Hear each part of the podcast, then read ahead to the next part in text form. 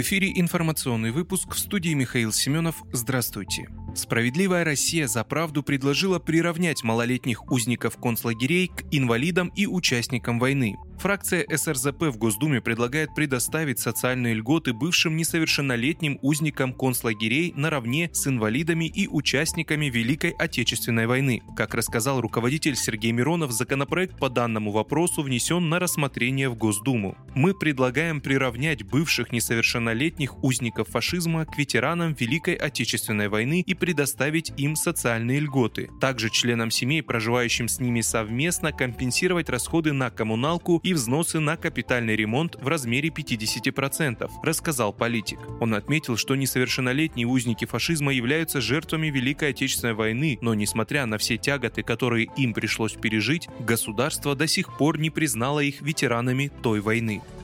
Сотрудники ФСБ предотвратили теракт в Калининграде в канун Дня Победы. Федеральная служба безопасности России сообщила о предотвращении теракта в отношении российских военнослужащих в Калининграде. Планировавший его гражданин России задержан.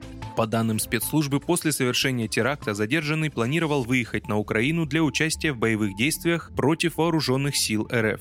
По адресу проживания террориста изъято самодельное взрывное устройство с поражающими элементами и атрибутика с символикой правого сектора экстремистской организации, сообщили в ведомстве. В Центре общественных связей ФСБ не раскрыли личность задержанного и не привели других подробностей операции.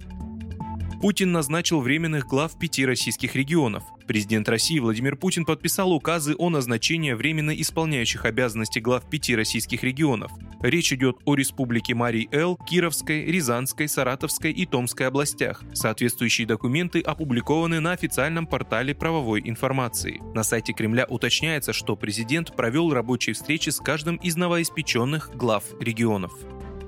Центр защиты прав граждан в Кировской области помог вернуть пенсионные накопления умершей супруги. Сергей Григорьевич узнал, что имеет право получить пенсионные накопления умершей жены. Он направил заявление в банк с просьбой выплатить ему деньги, но получил отказ. За помощью мужчина обратился к специалистам Центра защиты прав граждан. Правозащитники выяснили, что был пропущен срок подачи документов. Тогда юристы Центра подготовили заявление в суд о восстановлении сроков на получение выплаты. Судья принял решение в пользу мужчины и восстановил срок на обращение за пенсионными накоплениями супруги. Сергей Григорьевич уже получил выплату в размере 110 тысяч рублей. Вы слушали информационный выпуск. Оставайтесь на справедливом радио.